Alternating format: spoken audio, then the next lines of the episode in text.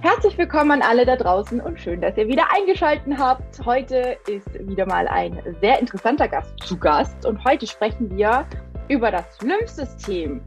Und wir werden die Folge tatsächlich in zwei Folgen aufgliedern, denn das Lymphsystem ist übelst brutal kompliziert. Wir haben es schon festgestellt. Ne? In der Vorbesprechung, der liebe Henry ist nämlich hier bei mir zu Gast und wir haben gesagt, wir machen gleich Cut, zwei Stories, zwei Aufnahmen und dann können wir euch das Bestmögliche mit an die Hand geben. Und wir wollen da so ein bisschen auch auf sein Buch eingehen, der kleine Coach fürs Lymphsystem. Und da freue ich mich jetzt ganz herzlich, den lieben Henry begrüßen zu dürfen. Vielleicht kannst du das Buch auch einmal ganz kurz in die Kamera halten für die, die es noch nicht kennen. Und ein, paar Worte, und ein paar Worte zu dir sagen. Ich freue mich total. Ich habe es auch gelesen. Es liegt da jetzt unten im Büro, aber du hast es da und kannst es einmal zeigen. Und ja. wir sprechen in der ersten Folge hauptsächlich überhaupt ums Lymphsystem. Was ist es überhaupt? Aber, lieber Henry, stell dich einmal kurz vor. Schön, dass du da bist. Ja, danke fürs äh, Dahaben quasi. ja, also, äh, ja, mein Name ist Henry Schulze. Ich bin äh, Lymphtherapeut. Ich arbeite in der Praxis, bin auch äh, angehender Fachlehrer, also Fachlehrer in der Ausbildung für manuelle Lymphtherapie, äh, komplexe physikalische Entstauungstherapie. Das ist, also ich bilde quasi ja, Therapeuten aus oder angehende Lymphtherapeuten. Und ja, ich habe äh, ein Fachbuch geschrieben für Laien, also für Patienten. Ich habe auch schon bei Fachliteratur mitgeschrieben, habe bei Fachbüchern verschiedene Kapitel auch mitgeschrieben. Also ja, ich beschäftige mich halt sehr intensiv mit dem Lymphgefäßsystem und bin aber auch eben noch am Patienten alles und wende das alles auch praktisch an. Ja, der kleine Coach für das Lymphsystem, so sieht es dann aus, das Buch. Gell? Mhm. Es ist ähm, erschienen beim Trias Verlag letztes Jahr im Dezember. Ja, und im Endeffekt können wir einfach jetzt mal eine Fragerunde starten, weil äh, es gibt ja verschiedene Möglichkeiten, das Lymphgefäßsystem zu erklären. In dem Buch habe ich es extra in einfachen Worten gehalten und äh, versucht auch für die Patienten verständlich zu erklären. Und ich habe auch diverse Rückmeldungen bekommen, dass auch viele es verstehen. Also sollte es auch anscheinend gut sein, dass, ich, dass, dass es mir so gelungen ist, wie es vorhatte. Ja, ja, genau. Sehr cool. Ähm, ich hätte vorab noch eine kurze Frage. Wie kommt man dazu, allgemein sich so sehr mit diesem Lymphsystem zu beschäftigen? Das hast du gerade gesagt, du machst es beruflich, aber mhm. gibt es irgendwas, was dich speziell in diese Richtung getrieben hat? Denn oft fängt man ja irgendwas in der Richtung an und spezialisiert sich ja dann auch auf irgendwas. Gibt es da irgendwas, wo du sagst, das hat mich besonders fasziniert oder das war der Grund, warum ich genau in die Richtung gehe? Ja, grundsätzlich braucht man ja die Grundausbildung äh, für, also man muss irgendwie ein Therapeut in der Physiotherapie sein, damit man diese Weiterbildung machen kann. Dann habe ich vor 16 Jahren, 17 Jahren, keine Ahnung, irgendwie so, ähm, meine Ausbildung als Lymphtherapeut gemacht. Das ist ein vier Wochen Weiterbildungskurs am Stück. Und da hat es mich dann schon sehr fasziniert. Erst wollte ich gar nicht machen, weil, weil ich mir irgendwo so gedacht habe, naja, das ist ein bisschen gestreichelt da, was es mhm. eben nicht ist, was ich dann auch gelernt habe. Und dann hat es mich immer mehr fasziniert, weil ich mir gedacht habe, so, naja, es ist halt einfach ein sehr, sehr umfangreiches System und es spielt in so ziemlich alle Körperprozesse mit rein. Und warum wissen das die wenigsten, habe ich mir dann gedacht. Ne? Mhm. Und es ist halt einfach, es hat verschiedene Gründe, warum es die wenigsten wissen, weil erstmal in der ärztlichen Ausbildung schon wenig darüber gelehrt wird. Darauf können wir aber später nochmal eingehen. Ähm, und ja, im Endeffekt äh, hat das System verdient, ordentlich und sinnvoll beachtet zu werden, weil es eben bei so vielen Prozessen im Körper beteiligt ist. Ja. Und ja, und darum habe ich mich dann auch total fasziniert für dieses System und versucht, äh, immer mehr in diese Richtung zu gehen, mich weiter spezialisiert, weiter spezialisiert, mit dem Ergebnis, dass ich jetzt eigentlich äh, gar keine andere Therapie mehr mache, außer Lymftherapie, also komplexe physikalische Entstauungstherapie mhm. an fünf Säulen und quasi auch die Patienten versuche eben immer wieder zu unterrichten. Ja, auch äh, denen eine gewisse Ausbildung beikommen zu lassen, weil wir einfach gar keine andere Chance haben. Ja, das heißt, das, wir, wir haben ja hier auf, auf meinem Podcast geht es ja hauptsächlich ums Lymphedem auch und da spielt ja das Lymphsystem auch eine, eine sehr, sehr große Rolle. Ne? Manuelle Lymphdrainage und Co. sagt vielleicht der ein oder anderen was oder kriegt die ein oder andere vielleicht.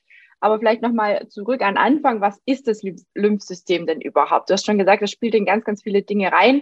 Ähm, vielleicht ganz kurz erklärt, was ist es? Wie muss man sich das vorstellen? Und dann können wir vielleicht mal gucken, was für Aufgaben etc. das so hat. Magst du genau. dazu mal einen kleinen Exkurs machen? Ja, also im Endeffekt mal so grob auf den Punkt gebracht, ist es eigentlich das Abwasserkanalsystem des Körpers. Also sprich, ähm, alles, was Abfallprodukte angeht, was im Bindegewebe anfällt, überhaupt auch äh, im, im, Gehirn etc., äh, alles, was Abbauprodukte angeht, muss über das Lymphgefäßsystem abtransportiert werden. Und das ist eigentlich die Hauptaufgabe, die, eine zentrale Rolle. Natürlich ist es dann natürlich auch ein äh, Teil des Immunsystems, der Immunabwehr. Und in den Lymphknoten beispielsweise fällt halt die spezifische Immunabwehr, ähm, also wird die, die, die Immunabwehr quasi aufgegriffen. Es wird vorher geschaut in den Bauteilen vor den Lymphknoten, ähm, sind Krankheitserreger da, dann wird schon mal in den Lymphknoten mehr angeregt, dass äh, entsprechende Antikörper auch bereitgestellt werden und dann kann dort in den Lymphknoten ähm, auch eine Immunabwehr stattfinden. Kennt ja jeder, der schon mal erkältet war, die Lymphknoten am Hals schwellen dann an. Und das mhm. ist ein mhm. bisschen druckempfindlich und schmerzhaft. Das ist aufgrund dieser Immunreaktion des Lymphgefäßsystems. Also im Endeffekt ist es dafür da, dass wir einfach ja, nicht noch kränker werden und dass die Immunabwehr schon mal groß äh, startet. Das ist jetzt allerdings eben nur ein kleiner Ausflug, weil im Endeffekt ist es sehr, sehr umfangreich. Es gibt ja auch lymphatische Organe, wie zum Beispiel Rachenmandeln oder Thymus, ähm, Milz etc. Das jetzt noch zu überreißen, dann, da würde es den kompletten Rahmen sprengen. Also wir mhm. beschränken uns jetzt einfach mal auf das, äh, auf das Lymphgefäßsystem, was auch schon umfangreich genug ist. Ja. Und das habe ich auch so in meinem Buch erstmal aufgeführt, weil im Endeffekt das das Entscheidende ist, was wir beeinflussen können, auch von außen, eben als, mhm. als Patient, Patientin, beziehungsweise eben auch als ähm, Therapeut und, und was die, also ein, ich sage mal so, wenn ein Lymphgefäßsystem nicht ausgeprägt ist oder nicht ausgebaut ist, ist das Individuum nicht lebensfähig. Mhm. Ja, also Abwasserkanal ist lebenswichtig, wenn man so will. Ja, und das Lymphgefäßsystem wird halt von den Ärzten meistens nicht beachtet, weil sie es nicht beigebracht bekommen. Mhm. Äh, Im Grundstudium sollte normalerweise in jedem medizinischen Grundstudium sollte eigentlich das Lymphgefäßsystem unterrichtet werden, mhm. zumindest in den Grundlagen. Und das passiert nicht. Das ist aufgrund von einer 126 Jahre alten äh, Hypothese, der Starling-Hypothese, eine Starling-Gleichung sozusagen, äh, begründet. Die ist, also da, da, es ist ja immer so, es muss ja irgendwie die, die Flüssigkeit, also das Wasser, irgendwie in das Gewebe kommen. Ja. Und das passiert eben über den Blutweg. Und der Ernest Starling damals hat gesagt, hat eine Theorie aufgestellt, dass ungefähr so viel wie ähm, ins, also Wasser in das Interstitium, also in das Zwischengewebe, in, das Binde, in den Bindegewebsraum ähm, austritt aus der Blutkapillare, wird ungefähr genauso viel wieder reabsorbiert, also 90 Prozent in das Blutgefäßsystem absorbiert, mhm. was eben gar nicht ist was wir jetzt seit zwei, drei Jahren, nee, seit vier Jahren wissen, ich glaube seit 2018 ist das erwiesen, dass, also endgültig erwiesen, dass, die, dass das Lymphgefäßsystem durchaus mehr Aufgaben aufnimmt oder übernimmt, als ursprünglich vermutet war. Von Ernest Starling, der hatte damals auch schon so Zweifel an seiner These selbst mhm. geäußert. Und äh, die Zahlen waren eigentlich ganz klar bei ihm. Es war so, dass von den 100 Prozent, was an Wasser ins Gewebe geht, äh, werden 90 Prozent ähm, auf, von der Blutbahn aufgenommen, wieder aufgenommen und 10 Prozent bleiben für das Lymphgefäßsystem. Denn, und das wird heute noch unterrichtet in den äh, medizinischen Fakultäten. Es ist einfach der Riesenfehler schlechthin. Drum wird es auch nicht beachtet. Klar, bei 10 Prozent denkt man, ja, braucht man nicht, völlig, mhm. völlig wurscht, völlig egal, ähm, müssen wir uns nicht drum kümmern. Nun sind allerdings die neuen Zahlen ganz anders. Die neuen Zahlen heißen 95 bis 98 Prozent von diesem Wasser, was über, über die Blutbahn ins Gewebe ausgetreten ist, wird über das Lymphgefäßsystem abtransportiert. Sprich, Krass. es sind komplett andere Zahlen. Und die mhm. Wichtigkeit des Lymphgefäßsystems wird damit einfach verdeutlicht. Nun müssen wir da das nur noch unter die Ärzteschaft bringen. Und das ist übrigens ein weltweites Problem. Das ist nicht nur in Deutschland das Problem. Also da ja. haben wir viel zu tun. Ähm, vielleicht schaffen wir das irgendwann mal noch. Vielleicht erlebe ich das sogar mal noch, dass es noch unterrichtet wird. Ja, es ist auf jeden Fall sehr spannend. Also im Endeffekt ist es grob wirklich das Abwasserkanalsystem. Und ja. Ja, Jetzt hast du gerade schon gesagt, also Immunsystem ist auf jeden Fall äh, eine Sache, wo das Schwimmsystem zu beiträgt und auch äh, quasi schaut, dass man ähm, alles, was, was Müll ist, wieder loswerden kann. Ähm, was, was hat es noch für Aufgaben? Also wie kann man sich das vorstellen? Ich glaube, im Buch hast du es so ein bisschen beschrieben wie so ein Wurzelwerk, das so ein bisschen auch überall äh, mit, mitspielt. Was, was was gibt es noch für Dinge, die vom Lymphsystem abhängig sind? So ganz grob, dass einfach die, die Zuhörer, die Zuschauer vielleicht einfach mal wissen, warum das so wichtig ist. Denn es geht ja nicht nur um die Flüssigkeit und ums Immunsystem, sondern es hängt ja noch einiges mehr dran. Genau, es werden hauptsächlich, also die, die Aufgaben des Lymphgefäßsystems sind hauptsächlich die Abtrans oder der Abtransport von lymphpflichtigen Lasten. Lymphpflichtige Lasten sind zum Beispiel Eiweiß, Wasser, wie ich es eben gerade schon erwähnt hatte, ähm, Fette im Darm zum Beispiel. Also es sind über 90 Prozent der Fette ähm, langkettige Fette, die wir zu uns nehmen und die mhm. sind lymphpflichtig. Das heißt, der Fettstoffwechsel im Dünndarm, der stattfindet, findet hauptsächlich über das Lymphgefäßsystem statt. Auch das, wie gesagt, wenn man sich nicht auskennt, wissen die wenigsten. Ja. Und es gibt nur ganz wenige Mittelkettenfette, die nicht über das Lymphgefäßsystem abtransportiert werden. Als Beispiel zum Beispiel Kokosöl. Mhm. Kokosöl ist mittelkettig und wird nicht über das Lymphgefäßsystem verstoffwechselt, sondern passiert schon vorher. Der Rest der Fette wird über das Lymphgefäßsystem abtransportiert im Darmbereich. Ja, mhm. Da sieht es dann eigentlich so aus, dass die Fette quasi wie so ein Eiweißmantel bekommen mhm. und dann somit lymphpflichtig werden können und dann über das Lymphgefäßsystem abtransportiert werden. Ja, ansonsten werden noch zum Beispiel Zelltrümmer oder Zellen, tote Zellen auch äh, abtransportiert, wie zum Beispiel eben bei der Immunabwehr. Wenn der Körper sich wehrt, tötet er ja Viren und Bakterien ab. Ja. Und das sind dann tote Zellen und die werden dann über das Lymphgefäßsystem abtransportiert. Die müssen über das Lymphgefäßsystem abtransportiert werden, damit sie in den Lymphknoten nochmal als Kontrolleinheit ähm, kontrolliert werden können, zum Beispiel. Ja. Dann haben wir noch eine lymphpflichtige Last und zwar äh, auch Partikel, Tintenpartikel zum Beispiel. Das mhm. heißt, wenn man eine Tätowierung hat, mhm. haben auch die Lymphknoten was davon. Also die bleiben dann auch bunt. Ja, also das sind Fremdkörper, die nicht weiter äh, transportiert werden können. Oder auch ähm, Rußpartikel. Rußpartikel sind zum Beispiel auch so, dass sie in den Lymphknoten hängen bleiben, zum Beispiel im Bereich der Lungen. Ja. Mhm. Ähm, dann sind halt diese, diese Lymphknoten, die für den Bereich der Bronchien zum Beispiel tätig, äh, zuständig sind, ähm, sind dann eben mit äh, Rußpartikeln versehen. Ja? Wenn man jetzt zum mhm. Beispiel eine Tätowierung, aber auch an, an der, am Knöchel hat zum Beispiel, dann ist, sind die Lymphknoten in der Leiste oder in den Kniekehlen eben hübsch bunt. Ja? Die sind dann genau, haben dann die gleichen Farben wie die Tätowierung am Bein. Ja? Faszinierend, ja. Genau. Ich habe irgendwo schon mal so ein Bild gesehen und da stellt sich mir immer die Frage, ist es gut, ist es schlecht? Äh, macht es irgendwas mit der, mit der Arbeit vom Lymphsystem auch, wenn man jetzt so zugestochen, ich sage jetzt mal in Anführungsstrichen ist, wenn man jetzt so stark tätowiert ist und wirklich alles bunt ist, alle Lymphknoten, macht es denn was? Weißt du das, ob das mit der, mit der Arbeit auch was zu tun hat? Ich sage mal so, irgendwann ist halt das Fassungsvermögen von Lymphknoten auch mal äh, getilgt. Mhm. Ja. Also die haben halt auch nur ein bestimmtes Fassungsvermögen, werden dann aus dem ganzen Kreislauf ausgeschlossen und arbeiten halt dann nicht mehr so.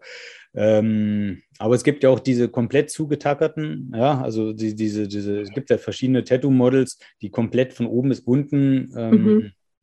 ja, tätowiert sind und selbst die haben noch ein halbwegs intaktes, funktionierendes Lymphgefäßsystem. Also ich glaube nicht, dass man komplett das Lymphgefäßsystem nur mit Tintenpartikeln äh, überlasten kann. Ja, ja. Aber natürlich ist es so, diese Tintenpartikel bleiben halt einfach im Körper. Und wenn das mhm. äh, keine hochwertigen Tinten sind oder mit, mit Schwermetallen versehene Tintenstoffe sind oder Tintenpartikel sind, die haben natürlich dann unter Umständen einen krankheitsauslösenden Effekt für später. Ja. Nicht, dass ich jetzt die Tätowierung verteufeln möchte, wenn sie gut gemacht sind und äh, sinnvolle ähm, Tintenstoffe verwendet wurden, ist es alles auch kein Problem. Mhm. Ja, man sollte halt nur da berücksichtigen, dass man sich mit einer Tätowierung nicht unbedingt was Gutes tut. Ja? Also ja. sein Lymphgefäßsystem nicht unbedingt was Gutes tut, aber im Endeffekt äh, es hat jeder seine ästhetischen Vorstellungen und ich ja. urteile da auch nicht. Ja. Ja, ja, ja, klar. Ist eh immer, muss jeder für sich selber wissen. Ich meine, genau. ich habe Tattoos, ne? man kann es auch unschwer erkennen. ähm, ich habe keine negativen bis jetzt Auswirkungen irgendwie festgestellt. Genau. Aber natürlich, klar, wenn man sich das vorstellt, dass die Lymphknoten so schön bunt sind, ist schon ein bisschen gruselig, muss ich sagen. Ne? Da denke ich dann auch oft dran und denke mir, na ja, gut, äh, jetzt ist schon so, ne? Jetzt können wir es eh nicht mehr ändern. Ne? Meine Mama, als sie das erste Tattoo gesehen hat, ich muss heute noch lachen. Ähm, ich habe mir mein erstes Tattoo waren äh, chinesische Zeichen auf dem Rücken und ähm, ich habe die eigentlich relativ weit unten schon stechen lassen, weil ich immer gedacht habe, na ja, wenn du mal ein T-Shirt anhast, das ein bisschen ausgeschnittener ist, damit das niemand sieht, ne? Und habe dann schön zugemacht da hinten. Und dann habe ich Hausaufgaben gemacht. Also da war ich noch, äh, war ich noch auf dem Gimmi und habe mich nach vorne gelehnt, habe mein Zeug geschrieben. Ne? Und dann kommt sie von hinten, reißt mir das T-Shirt weg und sagt, wirst du dich tätowieren lassen? Das geht frei nimmer weg, das weiß ich. ja, Mama. das war so cool. Das war der beste Moment meines Lebens. Ja, also meine Mama, die war, die war erstmal total geschockt, aber sie hat es relativ gut aufgenommen. Und ähm, ich muss halt immer noch dran denken, wie sie mir das T-Shirt da weggerissen hat und geschrien hat, ah, das geht frei nimmer weg. Ja, aber man, man möchte es ja auch zeigen, dann, wenn man tätowiert. Das ist doch völlig in Ordnung. Ja, ja. ja. Also, das war, das war nicht mit 19, das war mit 18. Ja, da war ich 18 ja. und dann dachte ich mir so, jetzt musst du dich mal tätowieren lassen, müsst ihr auch mal mitsprechen. Ne? Jetzt machen wir einen auf halt so Genau, genau. So, darfst nichts zu Hause und dann machst du das halt sowas. Nein, Spaß. Also, ich habe äh, Gott sei Dank eine, eine äh, äh, keine strenge Kindheit oder so gehabt. Ähm, aber ja, das ja. war halt äh, vorher nie erlaubt, ne? Und dann kam es halt dazu. Aber gut, jetzt sind wir zum Tattoo abgeschweift. Genau. da wollten wir gar nicht hin. Ähm, also äh, System, Lymphsystem, was tut es, wie ist es aufgebaut, etc. pp. haben wir soweit, glaube ich, relativ gut abgedeckt. Der, Aufbau des, äh, des, ja. der Aufbau des Lymphgefäßsystems, das werden wir jetzt noch mal ein bisschen erklären. Genau. Aber was es so tut machen. eben und was auch, was auch die, die, die mhm. lymphpflichtigen Lasten angeht, das haben wir jetzt mal kurz aufgeführt. Ansonsten steht es, ja. wenn man sich wirklich für interessiert, dann äh, explizit natürlich noch im Buch drin. Da habe ich auch alles aufgeführt. Ich glaube, ab Seite, Moment, äh, seit 11, ab Seite ja. 11, da wird das alles entsprechend erklärt und dann ist es auch völlig. Ja. Äh, Eben, da sind auch viele, viele Bilder mit dabei. Ne? Also man genau. kann es, glaube ich, ganz gut auch verstehen. geworden. War auch so extra so gedacht, weil im Endeffekt kann man es nur so nachvollziehen. Es sind ja auch verschiedene Übungen mit drin. Ja, genau, genau. Da kommen wir dann in der zweiten Folge noch drauf, was man alles von außen für sein Lymphsystem tun kann. Was ist denn jetzt, ähm, wolltest du jetzt noch mal was sagen zum Aufbau, weil du gerade gesagt hast? Zum Aufbau, ja, ja, klar, ja, sicher. Ja, da, da, ist es ganz entscheidend. Da gibt es, ja, ja, da schon ganz, ganz viele äh, Bauelemente drin, die man zumindest mal gehört haben sollte und, und verstehen sollte. Das, das versuche ich auch immer meinen Patienten zu erklären.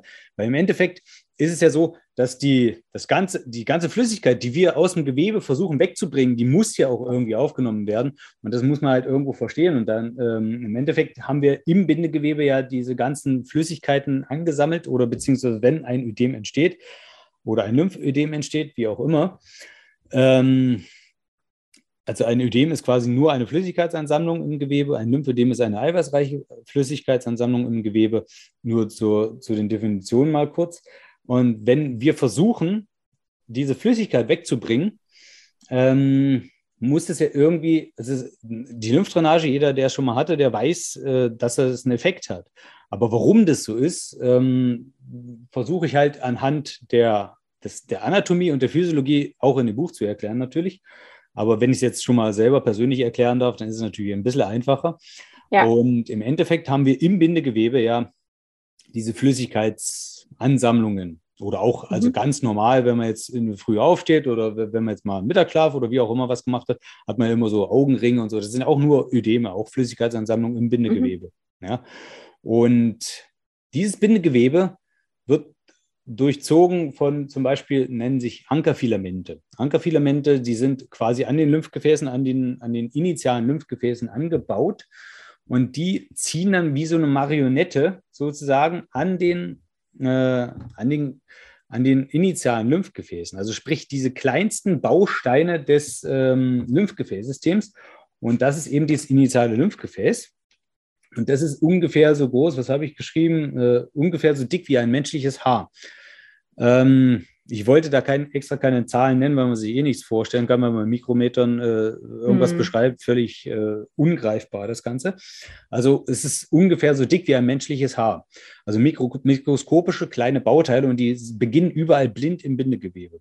Und die sind wiederum verbunden mit Bindegewebe. Und wenn ich jetzt quasi einen Zug auf das Bindegewebe mache, wie ich es jetzt hier so ein bisschen zeige an meiner Hand, ich setze quasi meine Hand auf und verschiebe einfach nur die Haut da drauf und gebe mhm. damit einen Zug auf das Bindegewebe und öffne damit quasi diese kleinen Öffnungen in dem initialen, Bindege äh, in dem initialen Lymphgefäß.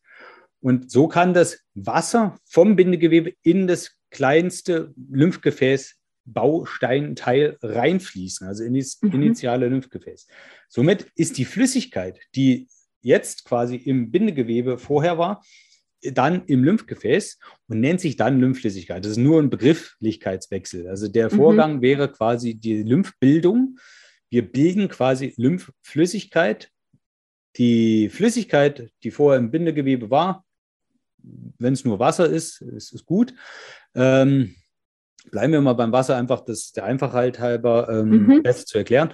Dann haben wir die Möglichkeit einfach, ähm, dass das Wasser reinfließt in das Lymphgefäß durch diesen Zug auf die Ankerfilamente und dann öffnet sich quasi, öffnen sich diese kleinen, ich sag mal, wie, wie so Junktionen oder so, so Öffnungen, die öffnen sich dann durch den Zug aufs Bindegewebe, da öffnet sich ein, ein Bauteil und es fließt das Wasser rein und wenn der Zug aufs Bindegewebe wieder weg ist, mhm.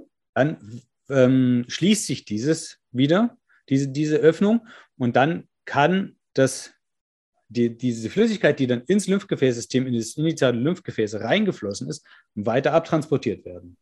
Mhm. Dann kommt der nächste Bauteil. Ähm, das ist es quasi dann, ähm, die nennen sich Präkollektoren. Das sind quasi so, ja, so Bausteine, wo auch schon so ein bisschen Immunabwehr stattfindet. Also mhm. da drin sind quasi kleine, ich sag mal, wie so ja, Trabekel nennt sich das. Im Endeffekt sind es quasi so wie kleine Verwirbelungen. Wenn man mhm. das so kennt, bei größeren Flüssen wie dem Rhein zum Beispiel, da sind ja auch überall am Rand so eine kleinen Trabekel, also so kleine, mhm. kleine ähm, Wellenbrecher. So Ausbuchtungen meinst du jetzt, oder? So, ja, ja, genau. Mhm. Äh, ja, die ja. dann wie so ein Wellenbrecher funktionieren. Und mhm. da an diesen Stellen entstehen ja Verwirbelungen. Und mhm. das verlangsamt den Fluss. Und somit kann auch besser äh, detektiert werden, ob Krankheitserreger vielleicht schon in dieser Flüssigkeit drin sind. Und mhm. das wird dann gleich wieder weitergegeben an die Lymphknoten im späteren Verlauf, für den späteren Verlauf. Mhm. Und die können dann schon mal äh, reagieren und können dann sagen, okay, jetzt pass auf, da kommt gleich wieder mehr, äh, äh, was du äh, filtern musst. Zum Beispiel sind da Viren drin, die müssen wir abtöten als Beispiel. Ja. ja? ja. Also das, das verlangsamt in diesen Präkollektoren so ein bisschen den Fluss. Das ist ein Teil, schon mal ein großer Teil der Immunabwehr oder ein, ein Detektierteil. Und es ist dazu auch da, dass einfach lediglich, also sie können verschiedene Längen haben. Was habe ich denn da geschrieben? Äh, von der Länge her habe ich es gar nicht beschrieben. Nee, ist auch völlig uninteressant eigentlich. Ähm, es geht, sie sind in verschiedenen Längen. Ähm, ja. Ja. Ich wollte gerade sagen, wenn es nochmal jemand ganz genau nachlesen möchte, dann muss er sich dein Buch organisieren. ja, genau. Ja, also es ist wirklich, ähm, die gibt es in verschiedenen Längen und da kann einfach äh, ein bisschen weiter abtransportiert werden. In den mhm. nächsten Bausteinen, das wäre dann der Lymphkollektor. Der Lymphkollektor ist quasi ein, ähm, ja, ist eigentlich das Lymphgefäß, ja, das, was, was wir quasi äh, als das Lymphgefäß nennen. Das hat schon Klappen und hat eine eigene Tätigkeit. Ähm, mhm. Der Lymphkollektor ist dazu da, eben die ganze Flüssigkeit aufzusammeln, wie der Name ja schon sagt, Kollektor. Mhm. Und ähm, ja, der, der größte Lymphkollektor ist zum Beispiel der Ductus thoracicus. Ähm, Milchbrustgang auch genannt, der nennt, der ist quasi das größte Lymphgefäßsystem, äh, das größte Lymphgefäß und läuft direkt vom quasi Höhe Bauchnabel bis mhm. zum Venenwinkel links in, den, ähm, in die Vene dann rein und direkt vor der Wirbelsäule entlang. Und der ist ungefähr so dick wie eine Großraumkulimine, wenn man, wenn man sich das vorstellen möchte. Also kann jetzt jeder mal seinen Kugelschreiber auseinanderbauen und dann. ist eigentlich nicht schauen. groß, ne? Wenn man ist, so überlegt. Ist sehr groß, ne? Und kann ich pro bin, Tag. Also Ja, ich finde ganz kurz, als ich ja. den Namen gehört habe, dachte ich mir, oh, das ist bestimmt voll das Riesenteil, ne? Mhm. Mega riesig. So habe ich es mir auch mal vorgestellt. So, weil es sich so groß anhört. Es ja. hört sich an wie irgendwie, weiß was ich, Tyrannosaurus Rex, keine Ahnung. Ja. Riesig aber halt, Duktus, ne? Duktus ist schon mal immer was Großes und das hat, hat, hat, hat, immer schon Bedeutung, ja. Man kennt ja auch diese, diese, diese Viadukte aus der römischen Zeit oder die, die mhm. Aquädukte, mhm. diese Wasserführungslinien äh, oder die künstlichen, die man da eben gebaut hat. Ähm, es ist ja nichts anderes. Es ist eine Wasserführung, eine Flüssigkeitsführung. Ja? Mhm. Der Ductus thoracicus ist eben das größte Lymphgefäß und das ist eben äh, so dick wie eine, dick, wie eine, wie eine Großraumkolimine, kann aber am mhm. Tag bis zu zwei Liter transportieren. Das ist schon eine Leistung. Das ist viel, ja. Und diese, äh, diese Lymphkollektoren, die haben Klappen, die dann quasi immer wieder öffnen, dann kann von unten was nachfließen und wieder zumachen. Mhm. Also ähnlich wie bei den Venenklappen auch, wenn man im Biologieunterricht aufgepasst hat. Äh, Im Endeffekt transportiert, transportieren diese Lymphkollektoren die Lymphflüssigkeit dann zu den Lymphknoten. Die Lymphknoten haben eben verschiedene Aufgaben. Ich vergleiche es immer wie so ein Zollhäuschen. Es ist quasi wie so ein, ähm, ja, wie, wie, wie so eine Kontrolleinheit. Und mhm. dort wird die Lymphflüssigkeit dann explizit ganz klar kontrolliert. Die Durchflussgeschwindigkeit von dieser Flüssigkeit in einem Lymphknoten dauert je nach Größe ähm, 5 bis 20 Minuten. Mhm. Ja, auch je nachdem, was kontrolliert werden muss, wenn Krankheitserreger da sind, ähm, schwellen ja die Lymphknoten an, weil sie dann eben Immunabwehr machen müssen. Mhm. Und dann ist es natürlich sehr spannend, äh, dass sie eben durch diese Anschwellung der Lymphknoten ähm, eine Mehrarbeit leisten können. Das ist natürlich ein bisschen schmerzhaft. Also wenn man schmerzhafte Lymphknoten im Halsbereich ertasten kann, ist das ein Zeichen dafür, dass der Körper sich gegen irgendwas wehrt. Was jetzt nicht schlimm ist, was ja auch ja. seine Aufgabe hat. Ja, es ist ja auch genau die physiologische Reaktion, die wir wollen. Und wenn das nicht der Fall wäre, würden wir ja ständig krank sein. Ja? Mhm. Dann hat natürlich äh, der Lymphknoten auch noch eine Eindickfunktion, ähm, also sprich diese Flüssigkeit, die von den Lymphkollektoren in den Lymphknoten eingeleitet wird, äh, wird dann quasi eingedickt. Da wird mhm. dann wieder ein bisschen Wasser reabsorbiert und wird dann wieder im Kreislauf zurückgeführt. Und nach dieser Kontrolleinheit Lymphknoten läuft das quasi dann irgendwann eben in diese ganz großen Lymphgefäße rein, in die äh, später dann ins Blutgefäßsystem. Und das ist eben auch das Wichtige, wenn man sich jetzt das vorstellt, dieses sumpfige Gebiet, Bindegewebe, mhm. wenn man jetzt den, die alte Starling-Hypothese nehmen würde, was ich jetzt gerade am Anfang ganz erklärt habe, wenn das nicht kontrolliert werden würde, sofort ins Blut gehen würde, wieder, die Sumpfwasser sozusagen, mhm. totaler Schmann. Also ist ganz wichtig, dass quasi dieser Weg des Lymphgefäßsystems genommen wird um eben diese Kontrolleinheiten zu haben, diese Lymphknoten passieren zu können, damit eben keine Krankheitserreger weitergeleitet werden können in das Blutgefäßsystem. Mhm. Weil das, wenn das Blutgefäßsystem mal das ganze Wasser, äh, diese, diese ganzen ähm, Krankheitserreger drin hat, dann wird es plötzlich wieder im ganzen Körper verteilt. Das ist ja genau das Problem. Und genau das ist ja das, warum auch hauptsächlich in den Extremitäten diese 98 Prozent des Wassers aus dem Gewebe übers Lymphgefäßsystem abtransportiert werden muss. Mhm. Ja? Und ja, ich finde das total spannend, weil es einfach im Endeffekt immer ähm, dieser, dieser, diese, die, immer dieser gleiche Ablauf ist.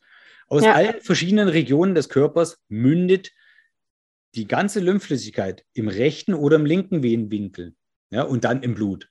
Diese ganze Flüssigkeit äh, geht alles ins Blut zurück, aber eben über das Lymphgefäßsystem. Mhm. Und mhm. die Lymphknoten sind quasi Sammelregionen für bestimmte ähm, Bereiche im Körper. Da, die werden dann über Wasserscheiden, über lymphatische Wasserscheiden unterteilt. Also zum Beispiel das rechte Bein, das rechte Gesäß, die rechte äh, Bauch, untere, Bauchhaut unterhalb mhm. vom Bauchnabel, beziehungsweise äh, die ganze Lendenregion. Diese ganzen Hautareale fließen in die Leistenlymphknoten ein. Ja? Was ja für Lipidem-Patientinnen unter Umständen sehr wichtig ist zu wissen. Also rechts wie links, ja. äh, die Leistenlymphknoten sind die Aufnahmestellen. Ja. Und das ist eben, äh, die sind dann auch gnadenlos oft überlastet, wenn mehr Wasser da ist. Wenn sich mehr Wasser staut äh, zwischen oder, oder mehr Entzündungsprozesse im, in dem Bereich sind, mhm. haben die Lymphknoten in der Leiste wieder mehr zu tun. Und das ist genau ja. das, warum die dann auch anschwellen. Und dann sind die unter Umständen auch mal ein bisschen schmerzhaft. Ich habe das letztens auch jetzt selber erlebt, hatte so ein kleine, kleines eingewachsenes Haar im, im, im, Beinbereich. Und das ist ja dann immer mit einer Entzündung versehen, ja, ja. Prozess. Kennt jeder wahrscheinlich, äh, gerade die Frauen, die sich immer so regelmäßig rasieren dann. Und ähm, dann hat man plötzlich einen, einen eitrigen Prozess oder einen, einen, Entzündungsprozess in dem Bereich und dann werden die Lymphknoten aktiv und die reagieren und die sollen ja auch reagieren. Und ja. meine Lymphknoten in der Leiste sind dann so angeschwollen, dass ich gemerkt habe, okay, jetzt ist beim Laufen schon ein bisschen schwierig. Jetzt muss ich mal irgendwas unternehmen. Also, ja, also, ja, ja, ja, Wahnsinn. Das ist ein ja, ganz normaler Vorgang. Das ist, also, man mhm. muss da keine Angst haben. Man muss dann nur gucken, worum handelt es sich denn eigentlich? Warum, warum, warum sind die denn angeschwollen? Ja, mhm. ja ist gut zu genau. wissen. Sehr cool. Jetzt bist du schon so ein bisschen Richtung Lipidem gegangen. Jetzt gehen wir mal zu den Unterschieden. Also ganz allgemein äh, für diejenigen, die vielleicht noch nicht den Unterschied kennen, was ist der Unterschied zwischen Lipidem und einem Lymphedem und was gibt es vielleicht auch ähm, an Zusammenhängen zwischen den beiden, außer dem Wort Ödem? das ist genau das, worauf ja gerade, wo, worauf ja. sich gerade die Fachkräfte gerade versuchen, so ein bisschen zu einigen dass das Lipödem ja eigentlich gar kein Ödem ist, weil ich ja, ja gerade schon gesagt hatte, dass ein Ödem immer eine Wasseransammlung im Körper oder im, im Bindegewebe bedeutet, was beim Lipödem eigentlich gar nicht der Fall ist. Das Lipödem an sich bedeutet wörtlich gesehen Fettschwellung. Mhm. Und äh, was es eigentlich nicht ist. Ja, das Lipödem ja. ist eigentlich eine Vergrößerung der Fettzellen und eine Vermehrung dieser vergrößerten Fettzellen. Ja, also eine krankhafte Fettverteilungsstörung in verschiedenen Bereichen des Körpers. Ja, die, die ganzen Lipidem-Typen, die werdet ihr sicher wahrscheinlich runterbeten können mittlerweile, gerade die Hörer des Podcasts, die werden sich damit auskennen. Ja, aber im Endeffekt ist es eigentlich eine, das Lipidem wird oft beschrieben über diesen Schmerz, über diese Druckempfindlichkeit, mhm. diesen Druckschmerz, diese Druckempfindlichkeit. Aktuelle Meinungen dazu, die Forschung ist da gerade sehr, sehr groß drauf äh, fokussiert, dass da mehr Licht ins Dunkel gebracht wird. Mhm. Aktuelle Erkenntnisse sind eigentlich, dass der Schmerz vom, Lymph, äh, vom Lipödem über äh, Entzündungsprozesse in diesem Fett, in diesem krankhaft vermehrten Fett, mhm. ähm, sind einfach die Entzündungsprozesse. Daher rührt der Schmerz. Ein Lipödem ohne Schmerz gibt es vom Prinzip her nicht. Dann wäre es eine Lipohypertrophie, also eine Vermehrung bloß vom Fettgewebe. Ja. Oder Fettüber, also eine Fettverteilungsstörung bloß. Und das ist dann nicht schmerzhaft. Das ist halt mhm. nur diese optische Variante dann, also diese, diese, ja. optische, äh, dieser optische Effekt.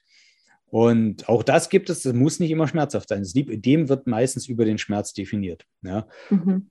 Im Gegensatz dazu ist zum Beispiel das Lymphödem an sich manchmal auch schmerzhaft, aber es ist eher so ein Spannungsschmerz, keine mhm. Druckempfindlichkeit.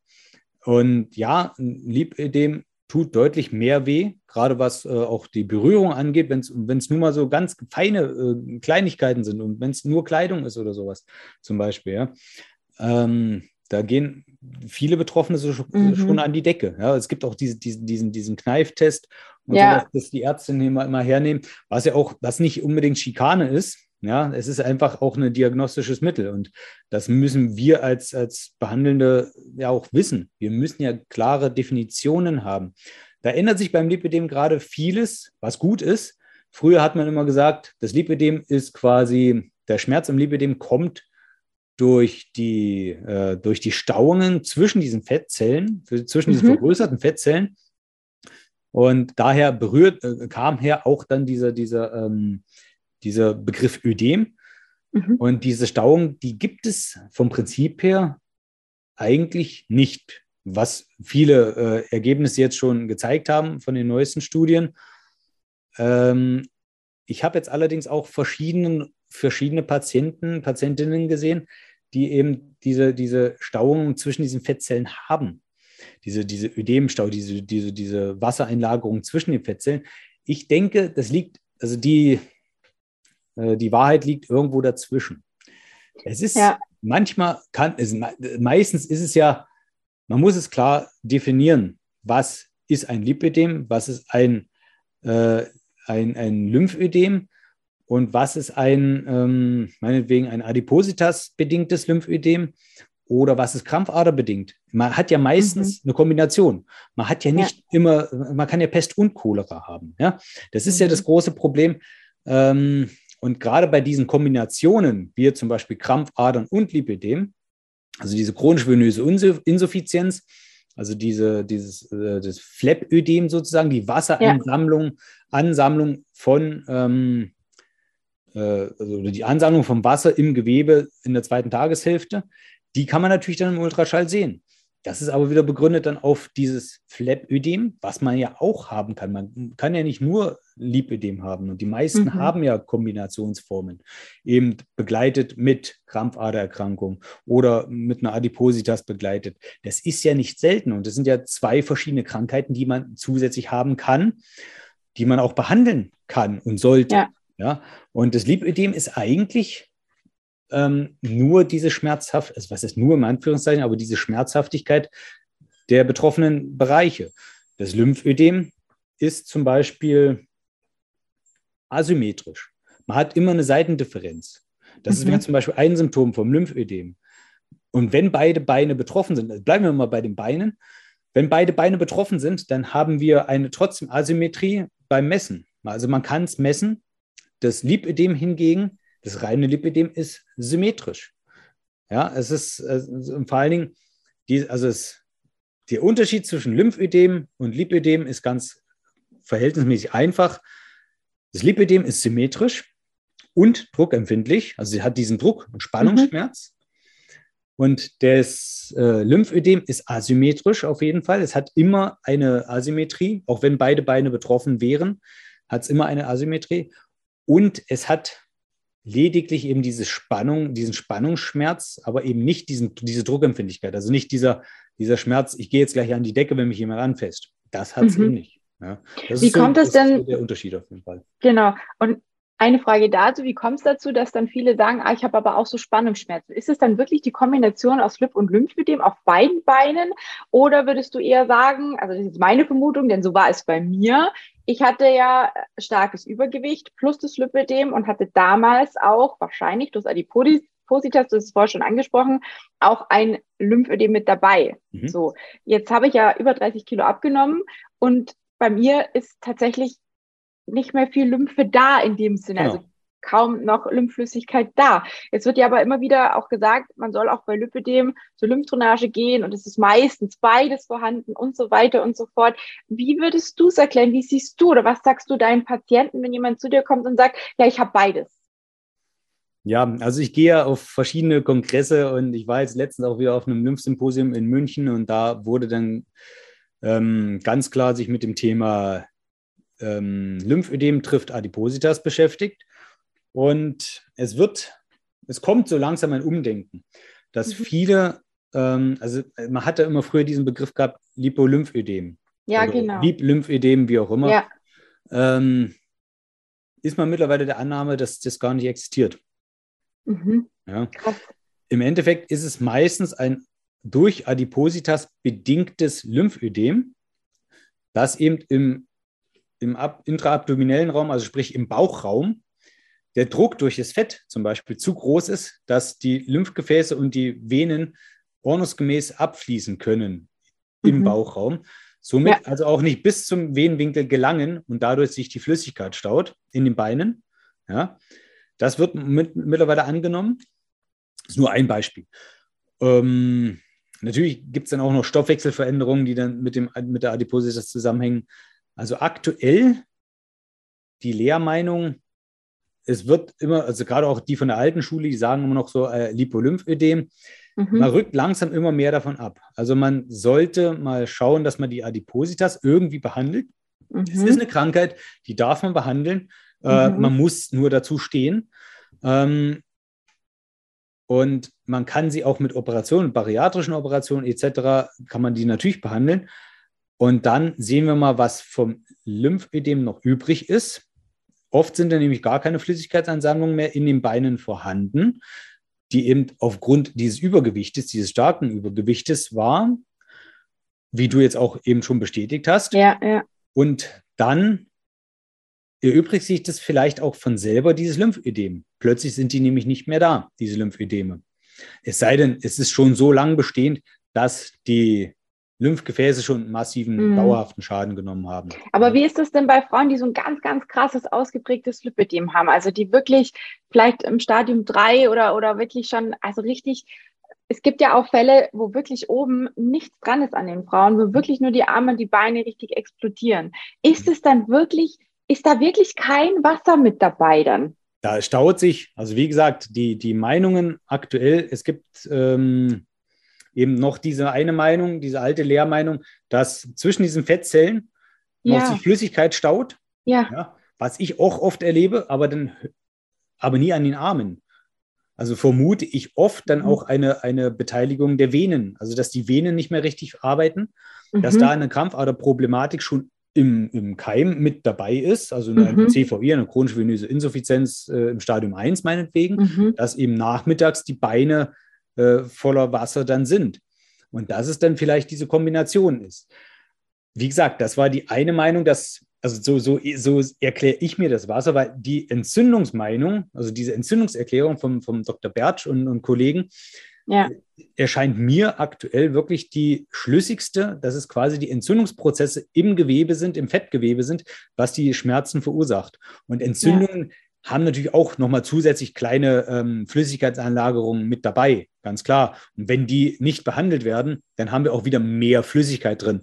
Aber sobald man seine Kompression anzieht, hat man ja gleich eine, ähm, eine Behandlung des Lipödems. Ja, also man eliminiert ja, ja. da quasi auch dadurch diese, dieses, diese Ex, dieses Exudat, also diese, diese Vermehrung von Flüssigkeit durch die Entzündungsprozesse. Ja, also im Endeffekt habe ich selten ein reines Lipödem erlebt in der Praxis.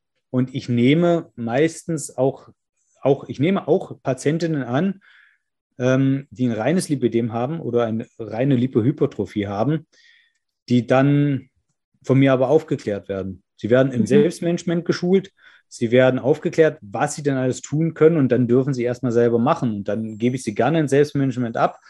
Mhm. Und ähm, weil es eigentlich nicht behandlungswürdig ist, weil wir ja. eben keine großartige Flüssigkeit mobilisieren können als Therapeuten. Mhm. Und unsere Hauptaufgabe als Lymphtherapeuten, Lymph- und Ödemtherapeuten sind eigentlich die Behandlung oder die Nachbehandlung von, von, äh, von Krebs oder von Folgen der Krebserkrankung und ja. deren Operationen und sowas.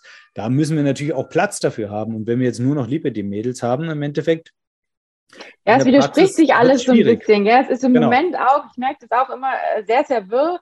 Ja. Ähm, was, was äh, auf der einen Seite ist gekämpft worden, dass jeder Lipödem-Patient auch eine Lymphdrainage bekommt. Jetzt sprechen aber auch ganz viele dagegen. Also ich bin selber auch beim Dr. Bertsch, das wissen vielleicht viele. Ja. Äh, und ähm, der hat irgendwann auch zu mir gesagt, Frau Schwarz, Sie haben so viel abgenommen, da ist kein Wasser mehr drin. Genau. Tragen Sie die Kompression, bewegen Sie sich, schauen Richtig. Sie, dass Sie die Ernährung antientzündlich halten, was Sie eh schon tun. Ne? Also genau. das sind so die Dinge, die wir auf jeden Fall bei einem reinen Lipödem tun sollten.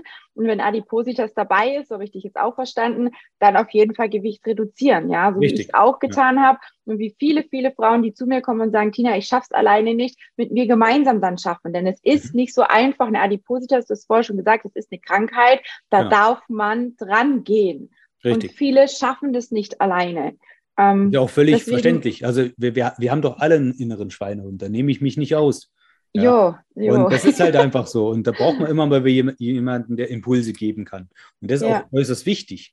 Egal, ob es ja. jetzt, und äh, das ist genau das, was ich eben versuche, auch mit meinen Patientinnen zu erarbeiten, dass wir irgendwo, wie sagt man so schön, äh, Mindset, ja, mhm. ähm, äh, ich nenne es Lebenseinstellung, äh, ja. ich habe es noch anders gelernt, ist, ist ja, ja wurscht wie, ja. aber ob, ob ich es nun Mindset oder Lebenseinstellung nenne, ist es auch völlig egal. Im Endeffekt muss es im Kopf Klick machen. Und mhm. das braucht immer mal wieder Impulse von außen. Ob du das ja. jetzt als, als Lipidem-Coach machst oder ich als Therapeut mache, ich mache im Endeffekt ja auch nichts anderes. Ich mache eine Aufklärung, mhm. ich mache ein Coaching mhm. und erkläre natürlich erstmal das System. Versuche die Physiologie dahinter möglichst verständlich zu machen, mhm. warum es denn jetzt gerade so ist, wie es ist. Und ich habe seltenst Lipödem in der Reihenform erlebt vorerst. Mhm. Ja? ja? Ja. Und versuche wirklich dann eben aufzuklären und dann kann man natürlich mit verschiedenen Hilfsmitteln auch diese ganze Flüssigkeit, die man in der zweiten Tageshälfte vielleicht ansammelt, durch eben eine Krampfaderneigung die man dann mhm. ja, zusätzlich haben kann, was ja auch völlig äh, okay ist. Ich meine, ich habe das auch, ich trage auch Kompressionsstrümpfe, damit ich es eben in den Griff bekomme, damit ich eben keine Krampfadererkrankung äh, übermäßig mhm. dann später auspräge. Und äh, aber auch nur, weil ich es besser weiß. Wenn man es früh genug anfängt, ist es umso besser. Und das ist dann meistens der Grund für die, für die Flüssigkeitsansammlung in der zweiten Tageshälfte.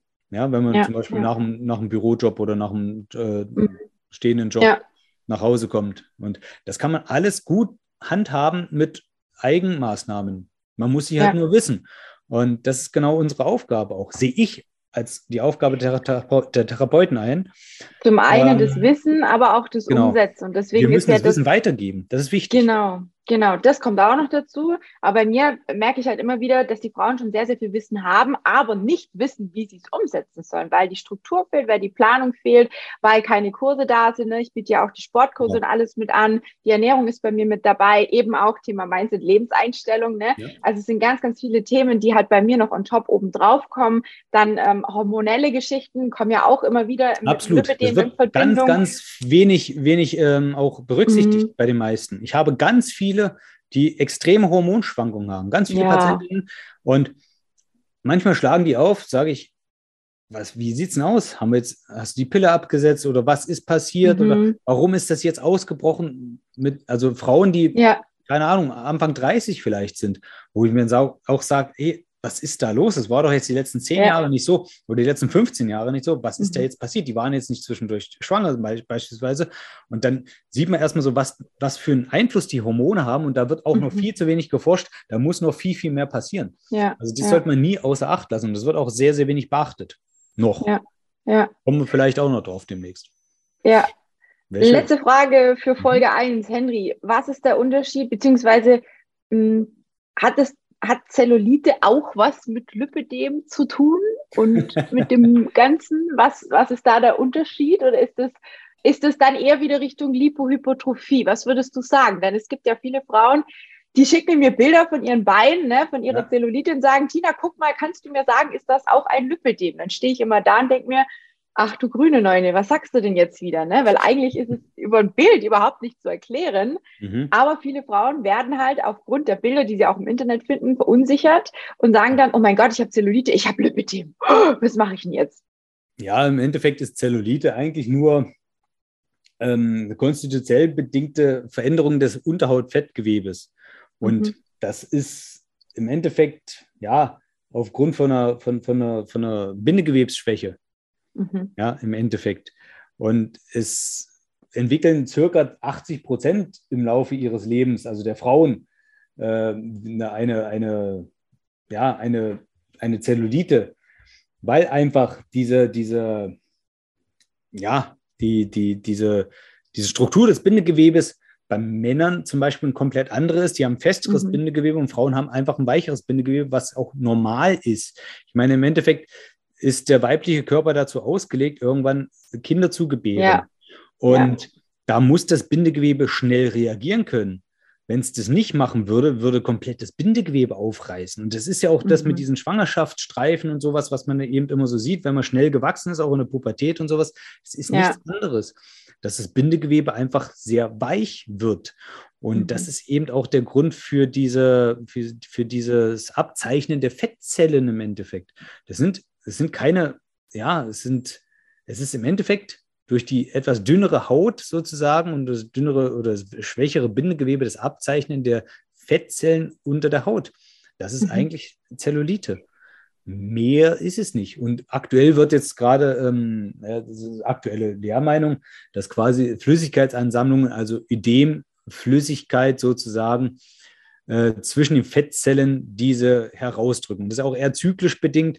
Man lagert oder Frau lagert ja auch äh, mhm. äh, zyklisch bedingt mehr Wasser zyklisch ein und gibt es ja. dann wieder ab. Und dann sieht die Zellulite mal schlimmer aus und mal besser aus. Aber prinzipiell hat das Lipidem nichts mit Zellulite zu tun. Man mhm. kann die Zellulite auch kosmetisch entsprechend mit Lymphtherapie behandeln, aber dann bitte nicht beim Therapeuten, sondern in der Selbstanwendung. Es gibt auch zig verschiedene Cremes. Ich habe ja äh, bei der Recherche äh, über Zellulite im, im Buch nochmal sauber auseinandergesetzt damit und im Endeffekt werden ja zig Cremes und was weiß ich, was für mhm. Tricks empfohlen ja. ähm, gegen Zellulite. Im Endeffekt ist die Zellulite kosmetisch behandelbar über Bewegungen im Bindegewebe. Und somit kann man das Lymphgefäßsystem anregen und dass mhm. diese Flüssigkeiten, dieses Bindegewebe einfach zyklisch mehr ausdrückt, dann quasi und, und auch eben dann diese, diese, diese Fettzellen sich mehr abzeichnen lassen, haben wir eben den Vorteil, wenn wir jetzt quasi dann in dem Bereich arbeiten, selber mit der. Eigendrainage mhm. zum Beispiel, mit der Selbstbehandlung, durch, auch mit Hilfsmitteln von mir aus auch, wenn man mhm. nicht richtig hinkommt, dann ähm, kann man diese Flüssigkeit mobilisieren und besser abtransportieren. Wenn man dann die Lymphgefäße vorher noch anregt, dann nehmen die das auch besser auf. Und mhm. dann haben wir natürlich den Effekt. Die Cremes haben den Effekt nicht, aber das Einmassieren ja.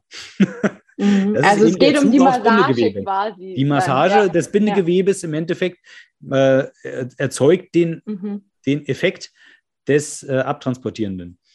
Ja. ja. also dass das Wasser nicht mehr so rausdrückt und die Fettzellen mehr abzeichnet da in der Haut. Also im Endeffekt ist es nur der Massageeffekt, also die, die ja. Bewegung im Bindegewebe. Ja. Krass. Da war auf jeden Fall sehr viel Spannendes dabei. Also ein paar Sachen, da werden, werden wir wahrscheinlich äh, ähm, mit, mit Gegenwind äh, zu erwarten, wird Gegenwind erwartet, ne? gerade Zur Kosmetikindustrie bestimmt, ja. Ja, und Lymphdrainage und so ist auch immer echt ein kritischer Punkt. Also da ecke ich auch ganz oft an. Ich sage, ah, bist du sicher, dass du es unbedingt brauchst, dann probier es doch mal aus oder sonst was. Also ich will nicht abstreiten, dass Lymphdrainage nicht gut tut, aber ähm, es ist, wie du sagst, ne, nicht bei jeder Person, vor allem nicht bei einem richtig nur Lymphödem genau. unbedingt notwendig. Ähm, Richtig. Aber das ist, glaube ich, einfach. Ist es Nonsens. Ohne Kompression, ja. wenn das nicht getragen wird, ist es angenehm, natürlich. Und der hat ja. diesen kosmetischen Effekt. Da kann man aber auch zur Kosmetikerin gehen dann. Ja. Du musst ja. keinen Therapieplatz belegen dann. Ja. Und ich sage halt auch immer Lymphdrainage nur, wenn ich dann danach halt auch die Kompression trage, denn sonst war genau. das ja eh für die Katz. Ne? Richtig. Und das ist auch was, was viele nicht haben. Viele kriegen eine Lymphdrainage, haben aber keine Kompression. Dann sage ich immer, für was gehst du zur Lymphdrainage? Genau wenn danach das, äh, die Flüssigkeit wieder dahin geht, wo sie herkommt, also wo sie ursprünglich ja, Richtig, es ist halt angenehm. Ja, natürlich. Man, also man, hat psychisch, man, hat einen psychischen Effekt davon. Es ist natürlich ja. erstmal so in erster Linie, hey, da hört mir wer zu, der nimmt nicht jemand ernst, mhm. was ja. vielleicht die Ärzte ja vorher nie gemacht haben. Ja. Gerade beim Lipidem, äh, da sehe ich ja ganz viele Leidenswege, wo ich dann auch sage, naja, das, also ich, ich nehme dich zwar ernst, aber ich möchte dich auch aufklären. So mache ich es immer und fahre damit ganz gut. Mhm. Man muss ja nicht haut drauf sein. Man muss nicht alles mit der Brechstange durchwürgen. Man Nein. kann ja auch einfach sagen, hey, ich erkläre es jetzt in Ruhe. Wichtig ist mir, die Patientinnen nehmen es an und sie ja. haben dann auch einen, äh, einen Benefit davon, dass sie eben einfach auch agieren können und wissen, was ihnen hilft. Und dann dürfen sie auch gerne erstmal selber machen. Ja, ja. ja. Sehr gut. Ich habe sowieso cool. immer mal längere Pausen bei mir in der Therapie, weil ich ja unterrichte und das sind Kurse, mhm. die gehen vier Wochen an, ein, an einem Stück. Und wenn ich dann vier Wochenweise weg bin, dann müssen meine Patienten, selbst auch die Lymphpatienten in der Krebsnachsorge, müssen dann Selbstmanagement machen und es funktioniert. Mhm. Ja. Sehr gut. Und isoliert komplett alles nur zu betrachten, es heißt halt komplexe physikalische Entstauungstherapie. Und das ist halt einfach diese fünf Säulen. Das ist zum einen die Hautpflege, es ist zum einen, äh, zum anderen denn die Kompression, die Bewegung unter Kompression, die manuelle. Jetzt bist du schon in der zweiten Runde, ja, Henry, stopp. Aber das kann man nie oft genug ja. sagen. Und dann eben das Selbstmanagement. Und das werden wir dann jetzt gleich weitermachen. Oder yes. nächste Woche, je nachdem. Ja, genau. Das, äh, genau. das wird alles äh, Folge Teil 2 werden. Ich sage schon mal danke bis hierhin, Henry. Da war einiges dabei, danke. wo, glaube ich, viele Frauen nochmal richtig viel mit rausnehmen konnten. Mein T-Shirt ist auch ganz verwuschelt hier. Ähm, vor lauter News bin ich ganz verschoben. Nein, ähm, ich äh, möchte nur einfach ganz kurz nochmal sagen, ich finde es total klasse, dass wir darüber sprechen, denn ähm, ganz viele Frauen oder allgemein äh, Menschen da draußen, egal ob mit oder ohne Lipödem, haben das Lymphsystem nicht auf dem Schirm. Das ist mir genau. auch aufgefallen. Ich finde es super wichtig und deswegen bist du ja heute an der Seite, ähm, an meiner Seite und nächste Woche nochmal. Und ähm, für diejenigen, die sagen, Mensch, ja, äh, dieses Thema mit äh, Eigenverantwortung übernehmen und Selbstmanagement und Co., das klappt bei mir nicht so ganz. Ne? Die können sich entweder das Buch holen vom Henry, da steht schon mal ganz, ganz viel drinne, ähm, was ihr jetzt auch in dieser und in nächster Folge noch hören werdet oder gehört habt. Und ähm, ansonsten wenn ich dich richtig verstanden habe, deine Patienten kriegen auch nochmal ein Stück Aufklärung mit dabei, also alles genau. Handy in die Behandlung. Oder einfach auch bei mir gerne melden. Auch ich habe immer noch ähm, Plätze frei für äh, den August ähm, zum Thema Coaching mit Tina. Ne? Und ähm, da dürft ihr euch sehr gerne zu einem kostenlosen Kennenlerngespräch ähm, einen Termin sichern, ganz unverbindlich. Dann quatschen wir in Ruhe drüber, wie das aussehen kann, beziehungsweise jemand aus meinem Team wird dann mit euch das Kennenlerngespräch führen. Dann schauen wir, ob es passt, ob ich die richtige Person bin an deiner Seite und dann sehen wir weiter. Und wir, lieber Henry, sehen uns gleich wieder, beziehungsweise nächste Woche wieder in die Runde zwei. In diesem Sinne für heute erstmal. Tschüss. Ciao, ciao.